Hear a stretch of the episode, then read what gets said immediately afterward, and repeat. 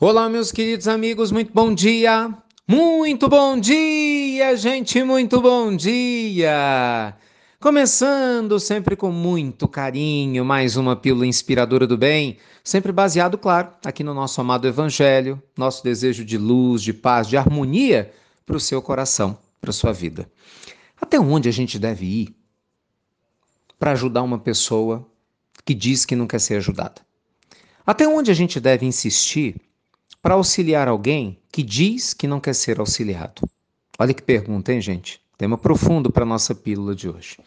Ontem à noite, na pílula noturna, como eu sempre digo a vocês, ouçam as pílulas noturnas. Elas são incríveis, que as perguntas que vocês fazem são maravilhosas, maravilhosas.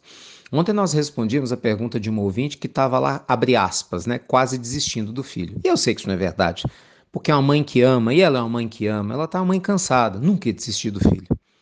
E é exatamente isso que nós vamos conversar hoje. Gente, qual é o nosso compromisso com quem cruza o nosso caminho? A gente tem que entender isso. O nosso compromisso com todo ser humano que cruza o nosso caminho é a gente amar, na medida do possível, né, cada ser humano que cruza o nosso caminho. Obviamente, você não vai amar é, um desconhecido da mesma forma como você ama um parente próximo que você gosta, claro. Você não vai amar né, uma pessoa que às vezes até te faz mal, como você ama um amigo muito querido que te faz um bem danado. Mas são tipos de amores diferentes. Você pode não amar no sentido de conviver, no sentido de ter intimidade, mas você pode amar com compaixão, de compreender como o outro está doente para falar as coisas que fala e fazer as coisas que faz, e enviar luz ao invés de tristeza, raiva, entendeu? Ou rancor. Existem várias formas de amor. E pode ter certeza que o principal objetivo nosso aqui na Terra, com quem cruza o nosso caminho, é aprender a amar. Ao contrário do que muita gente pensa, nosso principal objetivo em relação aos outros não é mudar os outros. Muitas pessoas, né, acham que estão brincando de Deus. Esse negócio é muito sério, viu? Tome cuidado com isso. Porque às vezes você acha que porque você ama, então sua obrigação é mudar a cabeça do seu filho. Você acha que porque você ama, você tem que mudar a cabeça do seu marido para ele parar de beber. Você tem que fazer sua mulher enxergar outra coisa que ela não enxerga, né? Mudar a religião, sei lá. Né? Você tem que fazer o seu chefe abrir a cabeça. Você tem que fazer outra pessoa seguir o caminho que você segue. Gente, você vai me perdoar, mas isso tem um nome. não é bonito, não. É arrogância. isso não é amor, não. Você achou que você é amor? Desde quando você acha que isso é amor? Não é, não. Isso é arrogância.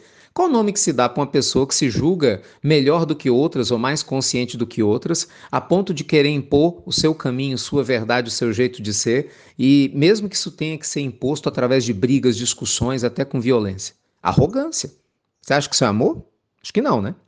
Amor não se impõe, gente. Amor, ele se conquista. Olha o Cristo.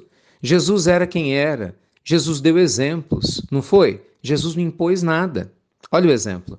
Olha Francisco de Assis naquela Idade Média toda quebrada, complicada, uma igreja corrupta, na época de Francesco, e ele amou, ele simplesmente deu exemplo, ele não fez mais nada.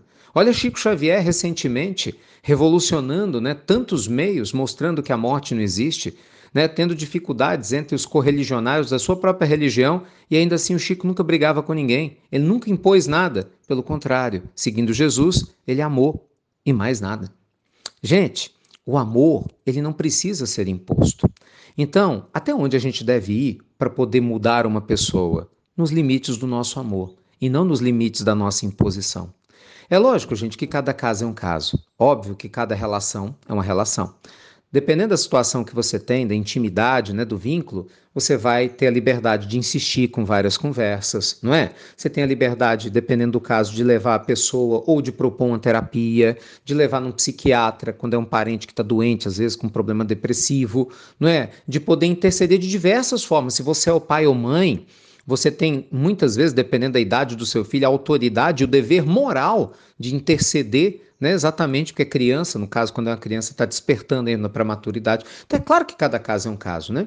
Mas ainda assim, ainda nos casos mais difíceis e desafiadores, em que você não tem essa liberdade de espaço físico, né? Quando se trata de uma outra pessoa adulta, que muitas vezes, né, por uma circunstância, a convivência não é possível, ore. Mande luz à distância, peça Deus por um anjo da guarda dessa pessoa, isso sempre você pode fazer. Né? Essa pessoa pode estar do outro lado do planeta, ela pode dizer que te detesta, mas você pode enviar amor e carinho para ela, porque durante o sono ela vai receber. Ela vai saber em algum momento lá no futuro que você não desistiu dela, mesmo quando ela achou que tinha desistido de você. Então, gente, quem ama se protege. Entende? Do egocentrismo, do desânimo, da angústia. Quem ama se protege dessa arrogância de achar que a gente tem que mudar os outros. Muitas pessoas acham que estão amando, é por isso que sofre. Porque você criou uma ideia absurda de que você tem que mudar ou resolver o problema de quem está do teu lado, e aí você não consegue amar. Porque quando você está cobrando, não sobe espaço para amar. Você julga, né? É o que Madre Teresa falava: quem muito julga, pouco ama. Porque quem muito ama, determinantemente, não julga, porque não dá tempo. Se você está amando muito, não dá tempo. Então pensa nisso com carinho. Até onde você deve ir? No limite da sua capacidade de amar. E que esse limite se amplie cada vez mais e você ame cada vez mais e mais profundamente, é o que eu te desejo. Tá bom? E olha aí, já se inscreveu para a semana que vem? Gente, a nossa jornada da vida quântica tá incrível. Quero você 5% quântico, quero você juntinho comigo, aprendendo a ciência da cocriação consciente. Tem gente que nem sabe o que é isso. Usar a lei da atração a seu favor, entender como é que você né, pode trabalhar alguns desbloqueios de energias. Nós vamos estudar os nossos karmas, nós vamos trabalhar com o passado, com o presente, com o futuro, utilizar a linguagem do universo né, de uma maneira mais sábia, consciente falar de tantas terapias lindas. Você vai amar. Se inscreva se você quiser. Começa segunda-feira, dia 30, às 8h27 da noite. E eu tô te esperando. Tá certo? Porque se você se inscrever, você já recebe um e-book que a gente preparou com muito carinho, um presente especial falando sobre chakras, sobre corpos sutis e saúde integral. Você vai ficar de fora? Tô te esperando, hein? Um beijo grande no seu coração e obrigado a você que não desiste de ninguém pelo amor que você tem dentro de si, tá bom? E obrigado a você também, claro, que compartilha as pílulas. Até breve, gente. Até muito, muito breve.